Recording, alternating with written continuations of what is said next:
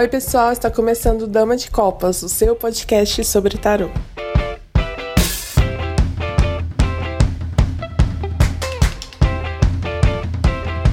Oi, pessoal, estamos aqui mais um episódio do Dama de Copas. Eu sou a Thaís Camargo. Eu sou o Manuel J. Santos. Eu sou o Júlio Soares. E eu sou a Kelma Maziero. E aí, meu povo? Estamos aqui nesse episódio especial sobre a corte, né? Hoje eu estou encarregado dos pagens ou valetes. Enfim, assunto preliminar, sempre bom lembrar, não estamos dando aula para vocês. Ou seja, o que a gente tem aqui na realidade são trocas entre quatro profissionais que já estão há um tempinho uh, com seus insights e aqui não é um espaço onde a gente tenha preparado um discurso específico para a aula, não é alguma coisa propositalmente didática. Então, tomem cuidado. Se vocês vão, por exemplo, tomar notas do que a gente diz, sempre lembrem que isso aqui não é uma sala de aula. Dito isso, né, a corte. A corte ela é interessante porque é justamente essa questão. Tu tem uh, uma ordem que é um tanto quanto numérica, num certo sentido, e a gente vai encontrar isso, por exemplo, nos jogos clássicos de, de carta, né, onde, por exemplo, o pajem, que é o J, vai ter tantos pontos, a rainha tantos, o rei tantos, o cavaleiro tu encontra geralmente nos baralhos fora espanhol, como disse o Manuel.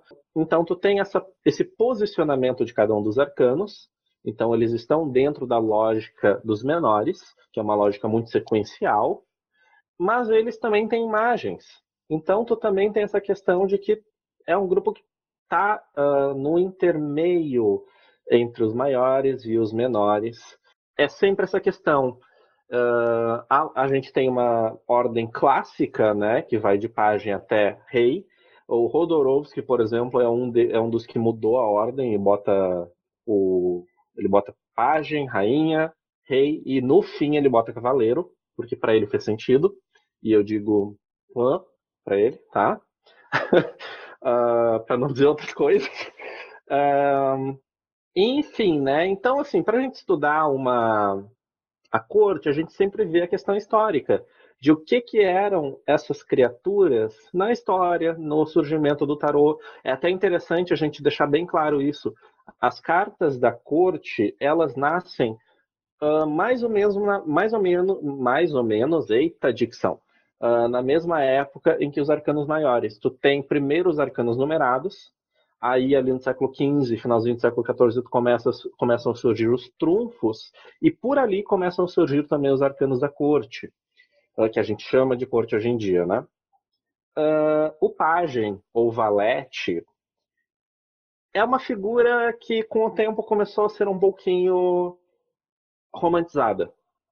Vamos começar pela figura do pajem, né? Porque pajem e valete é uma diferença que não é tão grande, mas é uh, substancial. Uh, que pajem é basicamente, seria no princípio, uma criancinha, geralmente dos 7 aos 14 anos, de família nobre, que era adotada por uma família, outra família nobre, para ser, digamos assim, vamos botar numa palavra bonita, estagiário para ser cavaleiro. Então, basicamente, tu vai limpar minhas espadas. Uh, e um dia, quem sabe, tu ganha esse título de cavaleiro. Esse costume, porém, ele acabou se difundindo. Tu também tinha, por exemplo, as damas, né, onde a criança menina era levada para ser uma dama de honra das rainhas, das duquesas, e também seria uma, uma pajem feminina. E aí, uh, inclusive em baralhos mais antigos, tu tem isso no tarô, né? Tu tem, por exemplo, no Visconti Sforza Carry Yale, tu tem a figura do Fante, que é o pajem, e tu tem a figura da Fantesca, que é a pajem feminina, onde tu tem a dama. Uh, é muito interessante notar, porém, que tu tem essa questão. Tu tem o pajem, que é essa pessoa que está ali com o cavaleiro. Tu tem também uma outra palavra que se usa na Itália, por exemplo, é fante, Tá? Fante é o ele é da infantaria, tá? Basicamente, ele seria um guerreiro de menor poder, num certo sentido, e é o primeiro a ser sacrificado, que vai na frente, muitas vezes, na, no batalhão. A gente vai ter também o valete, né? O valete a gente vai ter, por exemplo, numa sociedade mais vitoriana, como um, geralmente era a figura de um homem, não necessariamente não era uma criança, tá? que cuidava dos pertences uh, de um burguês na França. Uh, a figura do pajem, ela vai representar, geralmente, se a gente vai falar nesse simbolismo de hoje em dia, uma questão de ah, e ele é o. É assim, é aquela pessoa muito jovem que tem um sonho de um dia se tornar o rei. Então, num certo sentido, carrega, se, carrega, se carrega nos pajens a inspiração e a aspiração do naipe. Todo o potencial do naipe no sentido de aquilo que o naipe um dia pode se tornar estar no pajem. Então, pajens geralmente são muito. Uh, eles são muito curiosos, mas também são um pouquinho medrosos eles vão falar dessa questão do eu quero, mas ao mesmo tempo eu tenho, eu tenho ali o, a faca e o queijo na mão, mas eu ainda não sei bem fazer com isso. Tô olhando, tô olhando, tô olhando e fico aí. O pajem ia ficar olhando muitas vezes. É interessante que com o tempo eles foram sendo representados das mais diversas maneiras. Pajem representando notícias, pajem representando filhos, pajem representando inimigos, Pajem representando novo namorado. Tem inclusive livros onde dizem Pajem tal é namorado. Ou então rival surgindo. É muito interessante que o Pajem ele também era uma espécie de porta-recados, né? Então, muitas vezes o Pajem ele vai vir trazendo notícias de bom ou mau caráter. E aí vamos falar de Pajem. Uh, uma coisa que eu acho muito interessante, e eu vou jogar essa para o Emanuel, que o Emanuel é o cara mais da terminologia aqui, a gente vai ter pajem, a gente vai ter valete, a gente vai ter fante e a gente vai ter princesa.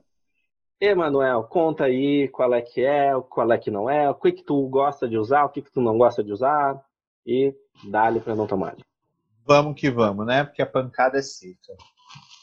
Bem, quando a gente pensa realmente nessas noções de cuidado que você colocou, foi muito legal você colocar a, a questão da fantesca, é, isso era uma relação política na qual não era só aprendizado. Eu tô com teu filho, você não vai me atacar. Sim. Então existe essa relação de que quando eu acolho, e para quem assistiu Game of Thrones e passou raiva junto comigo, Sim. a gente tem o processo da, da filha Sansa. Stark, né, da Sansa Stark, sendo acolhida justamente pelos Lannister. E ao ser acolhida, ela é chamada de Pombinha. Uhum. Ela, é, ela tem, ela perde a, ela perde a identidade dela como loba. E uma das coisas que a gente vê durante o desenvolvimento da série, fora a raiva que a gente passa no final, é que a Sansa sai de uma posição romântica para uma posição é, tão imperial quanto a Cersei. Ou seja, ela realmente cumpriu o papel de assumir como princesa o papel de rainha. Porque a mãe uhum. dela já havia. A mãe dela estava morta. Já, não, perdão. Porque a mãe dela não estava em posição de ensiná-la seus, seus, é, suas obrigações. Então, quem serve de, de figura de exemplo e espelho é a rainha Cersei, né? Uma rainha, a leoa. A leoa ensina o lobo. Mas se a gente pega outras histórias é, principalmente os contos de fada, a gente vai ter o caçula. Uhum. E esse caçula aprende é, com os erros dos irmãos mais velhos. E dentro dessas narrativas do, dos caçulas, a mais legal que eu conheço é a de Davi, que é uma narrativa bíblica, que é o pastor que não foi para a guerra, os irmãos vão para a guerra, o pastor não vai, porque ele tem que apacentar as ovelhas, e aí, quando ele leva comida para os irmãos, quando ele vai nessa posição de pajem, ele se torna o vencedor contra os filisteus. Por quê? Porque ele é atrevido. Os irmãos falam para ele não se meter em algo que ele não conhece, e ele diz: Mas eu quero fazer. E aí, o que essa inventividade do pajem fica claro na figura de Davi, que se tivesse de armadura e espada, não teria vencido Golias.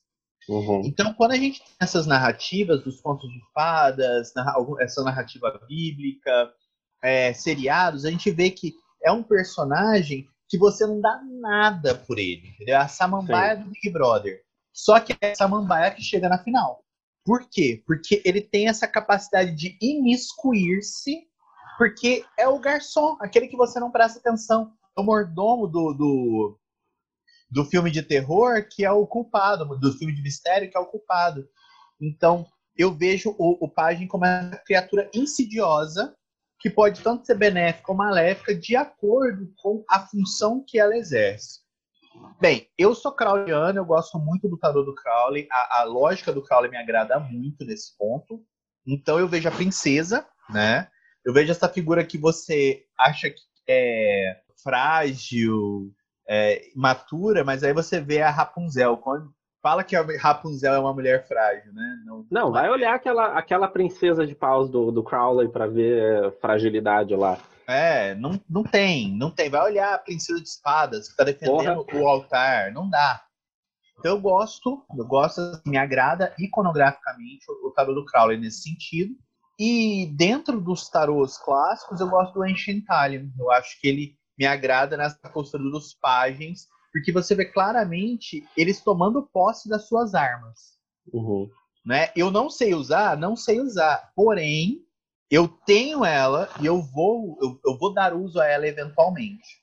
É a Arya Stark usando a agulha pela primeira vez, quando ela mata o gordinho. Ela nem ela sabe o que está acontecendo, né? Tipo, ele tenta agarrar ela, ela enfia a espada nele e ela ali ela pega gosto. É naquele uhum. momento que ela pega gosto na matança que a gente vê em outros, em outros, outras cenas, né? Ela já não mata mais por defesa, ela mata por gosto. Sim. Então, eu não sei se eu já respondi sua pergunta. Respondeu e me lembrou do. Porque eu tô aqui. É, eu tô aqui pensando, para que eu fui falar de um negócio que eu quero esquecer, mas sim. é nisso que eu tô pensando também. ai, ai, ai, tá. Vamos lá. Thaís, tua vez. Ai, ai, ai. Uh, é muito comum que a gente encontre em diversos livros a questão de que, e, eu já vi isso até de forma meio categórica demais, tipo autores e autoras dizendo assim, sempre que tem um página, tem novidade. Página igual novidade, página igual novidade. E assim, não foram poucos os livros em que eu vi isso. Uh, tanto que eu conheço gente que automaticamente vê um página e vê filho, sabe? Vê gravidez. E eu fico tipo, ah, mas hum, o página ele é mais uma aspiração também, não que não exista essa questão de uma novidade, ou mesmo de uma. É, é, eu até tive esse, essa, essa questão uma vez com o Emanuel, a gente conversou uma questão do pajem renova ou ele inova, uh, porque para renovar tu precisa ter algo já antigo e o pajem ele geralmente traz o novo. Uhum. O que, tu acha disso? O pajem é sempre novidade? Eu acho que nem sempre.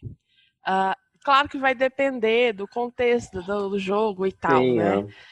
É, porque eu acho assim, às vezes não vai ser necessariamente uma novidade, mas pode ser uma uma nova forma de pensar ou de aspirar fazer o que já está sendo feito, né? Então, assim, uhum. não necessariamente é algo novo, mas eu vejo assim uma nova forma de ver, uma nova forma de agir. Então, assim, é uma novidade, mas não precisa ser algo novo, construído do zero, que está começando agora. Uhum. Então, assim, ah, já tô com um projeto, tô, já tô tocando um projeto já tem um tempo, né? Por exemplo, estamos tocando aqui o Dama de Copas, e aí surge, ah, a gente poderia é, fazer algo diferente, algo novo, algum episódio novo e tal. Aquela ideia de trazer algo que vai agregar e que pode renovar ânimos, que pode trazer é, é, algo novo, novos ares, que trazer essa, esse entusiasmo dos páginas, né? Essa coisa de aspiração. Uhum. Então, assim, não necessariamente algo do zero, né? Começando novo. Sim. Mas não deixa de ser uma novidade. Não, é, eu gosto muito dessa atitude dos páginas, né? De sempre uma curiosidade e uma abertura. Sim. Então, o pajem é aquela pessoa que adora, por exemplo, aprender. Uhum. Então, o aprender é sempre bom para o pajem. Então, existe uma abertura, uh, uma abertura genuína eu acho isso muito, muito especial dos páginas, realmente. Sim, essa questão de experienciar coisas uhum. novas, né? De testar coisas novas. E eu vejo mais nisso, mas não algo do nascendo do zero. Sim. Não é. sei se deu pro pessoal entender, mas. ah, deu. É porque eu acho que novo, novo é algo que nasce. Eu plantei algo aqui do zero, uhum. Tá começando agora, né? Uma novidade não necessariamente vai ser trazer algo que vai começar do zero, mas uma nova forma de fazer o que já estava sendo feito. É. é. o novo é o as, né?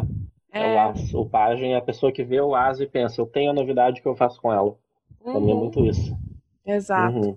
Então, né? Sempre que a gente fala de pajem, e aí vamos ver, chegando lá da Kelma, sempre tem um pajem que está na língua de todo mundo, né? E aí o pessoal fica, hum, nesse pajem. que é a história do tal do pajem de espadas, né? Porque um pajem, historicamente, ele não necessariamente, ele não pode ter uma espada. E aí esse carinha tá lá, brincando com uma faca de açougueiro, dizendo, né, eu não vou me cortar. Que é uma... Oi. A gente tem muito essa questão, né? Pajem de espadas ele é travesso ou ele é inocente? Ele sabe o que ele está fazendo ou ele não sabe, ou os dois? Eu acho que tem um pouquinho dos dois, talvez. Uh, me fala um pouquinho, quando a gente está diante do Pajem de Espadas, como é que a gente lida com esse chatinho? Como a gente dá um... Porque tem que dar um puxão de orelha, né? Como é que a gente tira a faca da mão da criança? Então, né? É... Então, eu vou por partes, né? A primeira coisa que você pergunta da inocência. Então, primeira parte da questão. Eu acho que a gente usa o termo inocente às vezes, a gente que eu digo, né? No senso comum usa o termo inocência, ingenuidade, de uma maneira equivocada, no sentido de que, assim, por exemplo, o pajem de espadas, ele não é inocente. Uhum né? Ele não tem esse traço. Inocente seria, por exemplo, um cavaleiro de copas que de fato acredita que o possível, que o impossível é possível, entendeu? Uhum. Então, por isso que eu falo que a gente enxerga, que a gente, o, o significado da, do, do, termo inocência, ingenuidade, para mim, ele vai por um outro viés, que é aquela pessoa que, uh, a pessoa iludida, eu associo uhum. muito ingenuidade com ilusão. E eu não vejo traço de ilusão no Pajem de Espadas. Ao contrário, eu acho ele altamente articulado nesse sentido. E tem, ele, assim, ele sabe o que ele quer, ele articula para isso. O que ele não tem ideia é do tamanho da encrenca que às vezes ele mesmo vai ter que pagar depois. Sim. Que é o que eu acabei de brincar, né? O que é seu está guardado, é mais ou menos isso. Então, é, é, dos, de todos os pajens, eu vejo o pajem de espadas como um dos que tem mais condição de conseguir o que quer. Porque ele uhum. articula, porque ele tem ali o lado racional a favor dele. Ele coloca todo mundo para brigar, enquanto o pessoal está brigando, ele entra no quarto, pega o que ele quer e vai embora. A questão é que ele não conta com a possibilidade, aí sim, né? Aquela coisa do, do, do infantil, imaturo, de fazer a coisa achando que nada tem consequência. Então, é, ele é ele, ele passa pelo irresponsável nesse sentido, né? Ele passa uhum. pela pessoa que realmente acha que vai fazer uma coisa errada e que e nunca vai pegar nada. Então, ingênuo, eu não acho, né? Não, não veria inocência e ingenuidade nele. Vejo mais até no Cavaleiro de Copas, nesse sentido, uhum. do que no Pagem de Espadas. É, acho que, assim, o que ele faz normalmente é de propósito, porque existe articulação mental aí, existe toda essa noção, o que ele não tem é responsabilidade mesmo. Então, óbvio que uma hora ele se dá mal, né?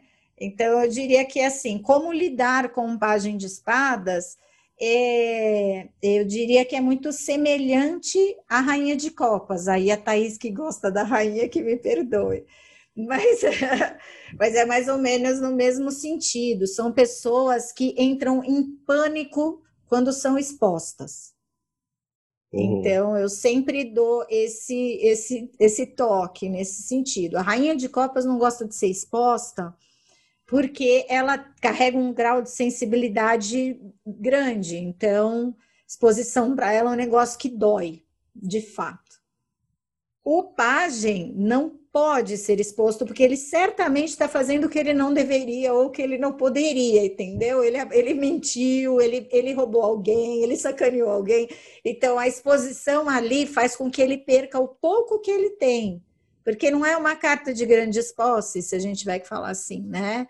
Então ele me lembra muito o, o personagem do que é o Valete mesmo no naquele seriado Downton Abbey, Downton Abbey, uhum. nunca sei direito, gente, mas é Downton, acho que é Downton Abbey que fala, né? Que tem vários valetes ali.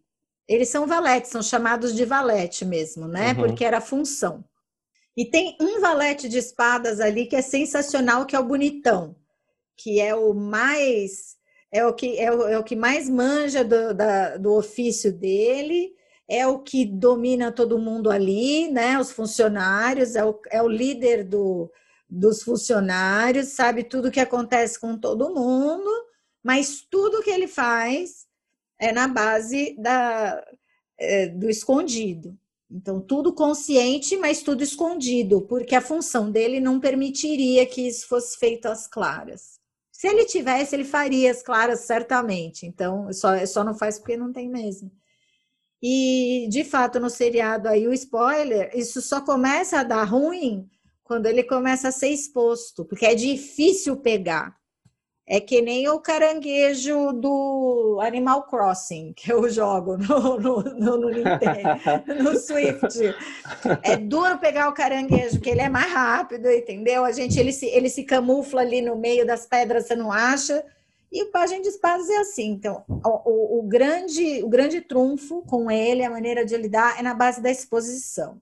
É não entrar no jogo, né? O que não é muito fácil mas eu diria que é a única maneira que se tem de lidar com pessoas articuladas, estratégicas, que não têm poder, mas que fariam qualquer coisa para ter, né? Sim, e tem essa questão, né? O Pajem de Espadas também, ele adora essa provocação. Quando eu dava aula em escola, sempre passava por aquela questão, né? De tipo assim... É, é, é... bom, e a gente passa por isso toda hora, né? De tipo assim, gente, hoje é aula de mago. Beleza, estamos lá ensinando mago. Aí vem a pessoa e pergunta, mas e quando o mago sai com a lua, tu não acha que, de acordo com a teoria de tal pessoa, é basicamente a pessoa quer te testar, sabe? Sim. E, ela, e, e é isso, e, é, e, é, e, e o Página de Espadas ele sabe provocar, né? Ele sabe fazer com que a gente queira entrar nesse joguinho. Sim. É complexo. Aquela Porque coisa ele vai, eu, eu, tenho muito essa sensação de que, sensação, né? Na verdade, na prática, a gente encontra páginas de espadas na uhum. vida real, e né? Montes, né? E, tanto, meu, independente do gênero, de novo, a questão do gênero independe, mas assim, são figuras que normalmente elas, elas, por serem muito articuladas, elas te pegam, demora para você se tocar. Uhum. E, e, demora para você falar, caramba, caí nessa, né? Então, é, a pessoa vai, vai, vai, é, vai questionar justamente, no seu caso, por exemplo, você é o professor, ela vai questionar justamente a qualidade do seu conhecimento. E faz consciente de que vai tirar você do salto, entendeu? Que vai te dar uma chacoalhada. E, de fato, assim, às vezes é o prazer de ver você sair do seu posto porque não é o posto que ele ocupa. Então, a gente está uhum. trabalhando aí em cima da, de um conceito de bastante inveja, sim, de falar uhum. mal daquele que tem o que eu não tenho e eu falo que eu não queria mesmo, né? De ir para um professor, aquela a louca que está dando indireta, mas aí eu, de propósito, de falar de um professor para o outro, por exemplo, em aula, mas fulano uhum. falou tal coisa, por que, que você acha diferente? Quer dizer, a pessoa que claramente está ali para causar o caos, né? E aí eu acho que tem... foi Acho que vocês isso... foram elegantes ao falar. Pro... O, o, Júlio foi elegante ao falar provocação, né? Na realidade. Não, isso que é você um falou é uma, é uma situação que a gente tem é, na internet. Ah. Porque a partir do momento que você produz conteúdo, você se expõe. E a partir do momento que a pessoa comenta, compartilha, é, isso pode acontecer de uma forma positiva ou não. Certa vez no meu blog, eu cheguei, tinha 51, 51 compartilhamentos do meu, do meu conteúdo a partir de um site de um autor que eu admirava. Eu falei, já, eu entrei assim, tipo, nossa, que massa, vou entrar no perfil dele para comentar. Ele estava me detonando. Os alunos dele começaram a vir no meu blog para me detonar. E aí eu detonei ele, né? claro, Né? Tipo, vamos, vamos, vamos enfrentar o, o, o valete de espadas no lugar dele, né? Se o teu terreno é aqui, é aqui que eu vou comentar. Porque eu fiquei impressionado. Essa coisa, você se dispõe a produzir, e atualmente isso fica muito claro porque existe o cancelamento. O cancelamento talvez seja a ferramenta atual do. Nossa, eu ia falar exatamente isso. O Pagem de Espadas aí faz o papel daquele gente boa que faz o print e manda inbox para outra pessoa que te detesta só para ver vocês dois brigando e ele falar: Não, eu aqui, gente, eu não fiz nada, eu só mandei um print. Exato. É, porque é quando, a gente, quando a gente tem uma, a, essas situações de exposição, por exemplo, de traição, que é uma coisa muito é, jornalismo marrom, né? Uh, quando você tem, você repara que a briga é sempre entre o traído e quem trai, mas existe uma terceira figura ali, e essa terceira figura é quem garante que exista o enredo. Perfeito. E esta pessoa jamais é julgada. Você vai ter uma polarização entre quem está do lado da pessoa que trai e quem está do lado da pessoa que foi traída pelos mais diversos motivos, pelas mais diversas razões, mas ninguém nunca se pergunta por que havia uma pessoa filmando e que não resolveu a situação. Porque o filmar foi mais importante do que o gerar algum tipo de auxílio ou suporte. Perfeito. Mas é o que eu ia falar, né? O Manu acabou explicando. Ai, desculpa, é gente. Vocês estão me chamando de mansplainer. não, não, não. É, mas o Pagem de Espadas, ele tende a isso. Ele gera aquela, aquela briga, aquela intriga, faz fofoca, mas ele nunca se expõe, né? É. Quando, se, quando ele fala algo, é, é de forma indireta, né? Para assim, ah, eu não vou pôr o meu na reta. Então, ele vai mexer justamente uhum. com a questão do conceito, dos valores, da questão moral. Ele vai mexer justamente nos pontos que abalam a gente é, não tem como não se abalar. Recentemente, a melhor, melhor alegoria, melhor história para contar aqui nesse sentido. Recentemente, a minha filha, no meio de uma aula de saco cheio, né? Porque essa vida de aula virtual, todo dia cansada e tal, ela colocou no status de uma rede social que, na verdade, é o Discord, rede de gamer, sabe? Enfim, só o grupo dela vê. E ela colocou no status dela reclamando da professora de português, xingando a professora de português. Um dos meninos que foi bloqueado pela minha filha justamente porque era um inconveniente, tirou um print e mandou para a professora. Reunião na escola, reunião de Zoom, todo mundo, os pais da Isabel, porque é óbvio que a gente foi chamado, professora, coordenador, orientador, todo mundo. Todo mundo na reunião, todo mundo, puta situação horrorosa. A única pergunta que eu fiz quando eu entrei na reunião, qual foi? Cadê o Pagem de Espadas? Quem foi que tirou esse print? E ninguém tinha pensado nisso, ninguém cogitou a possibilidade de uma pessoa. Eu falei, tudo bem, minha filha xingou, estava ofendendo a professora, que não ia saber nunca, porque não faz parte dessa rede, mas tudo bem né? E quem nunca xingou o professor, mas tá, não, isso não se faz, tá certo, a gente quebrou um pau aqui, beleza, mas a questão é, a minha filha xinga uma pessoa, e o Pagem de Espadas faz o quê? Expõe o xingamento porque ele magoa seis pessoas.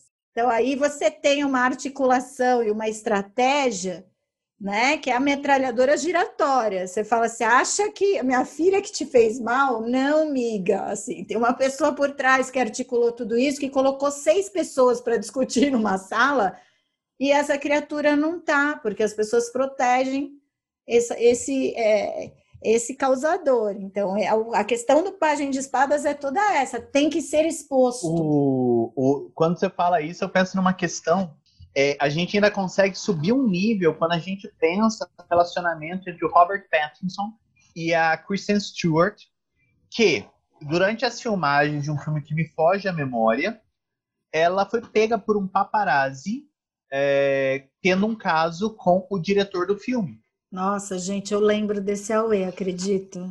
E aí você pensa, é, destruiu o rapaz, destruiu a moça, eu, destruiu o diretor, destruiu o filme. Sim. E esse cara recebeu para isso. Ele vendeu essa informação, entendeu? Então, não, é, ele vai continuar sendo um paparazzi, inclusive ele vai ganhar é, em termos de busca pelo trabalho dele, mas ele não é um fotógrafo que possa usar o próprio nome. Porque a, a, é. justamente a história dele é destruir histórias. É, é, exatamente. Então, é, tudo bem, página de espadas pode ser super útil. Aliás, é uma coisa que a gente pode até pensar em falar mais adiante. Como lidar com essas cartas quando elas saem de conselho?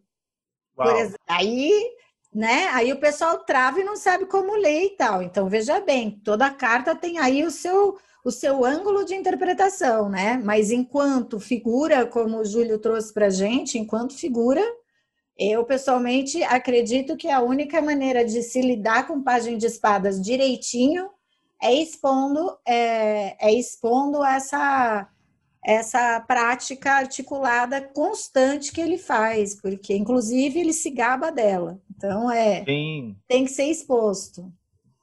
É porque acaba que a gente sempre encontra alguém na vida com esse papel. Alguém que vai passar rasteira na gente, vai ser uma rasteira tipo a da Chun-Li do Street Fighter, dois pés na canela, e a gente vai cair. Mas o cair uhum. é a experiência que a gente precisa para não deixar que isso aconteça de forma mais grave à frente como todo mundo viu aí, né? Página de espadas dá o que falar. Ah. Oxi! Pega minha linha que o tricô tá bom. é. Isso aí. Então é isso, gente. Estamos Bem aí desafiados. Série de... essa série sobre a corte. Espero que tenha gostado. Lembrando que não foram aulas, então não adianta só anotar no caderninho páginas espadas igual babaca, porque isso não é uma aula de tarô, tá? não é assim que funciona. Tá? Por favor, não, né? Por favor, não é assim. Não. Sabe, aí alguém escreve um livro daqui a pouco. livro é. tarô com 10 páginas, né? Uh, não, tá, capa, livro capa, capa, tarô, capa dura, uh -huh, capa dura, lindo, assim, mais de animação, página de espadas, babacóia. Uh, então não é assim, mas é isso aí. Como disse o Emanuel, beijos afiados. E uh... mais, se alguém quiser copiar esse conteúdo para dizer que aprendeu sobre o valete de espadas, você aprendeu. Você aprendeu a ser um valete. É, exato. Uh... tá aí,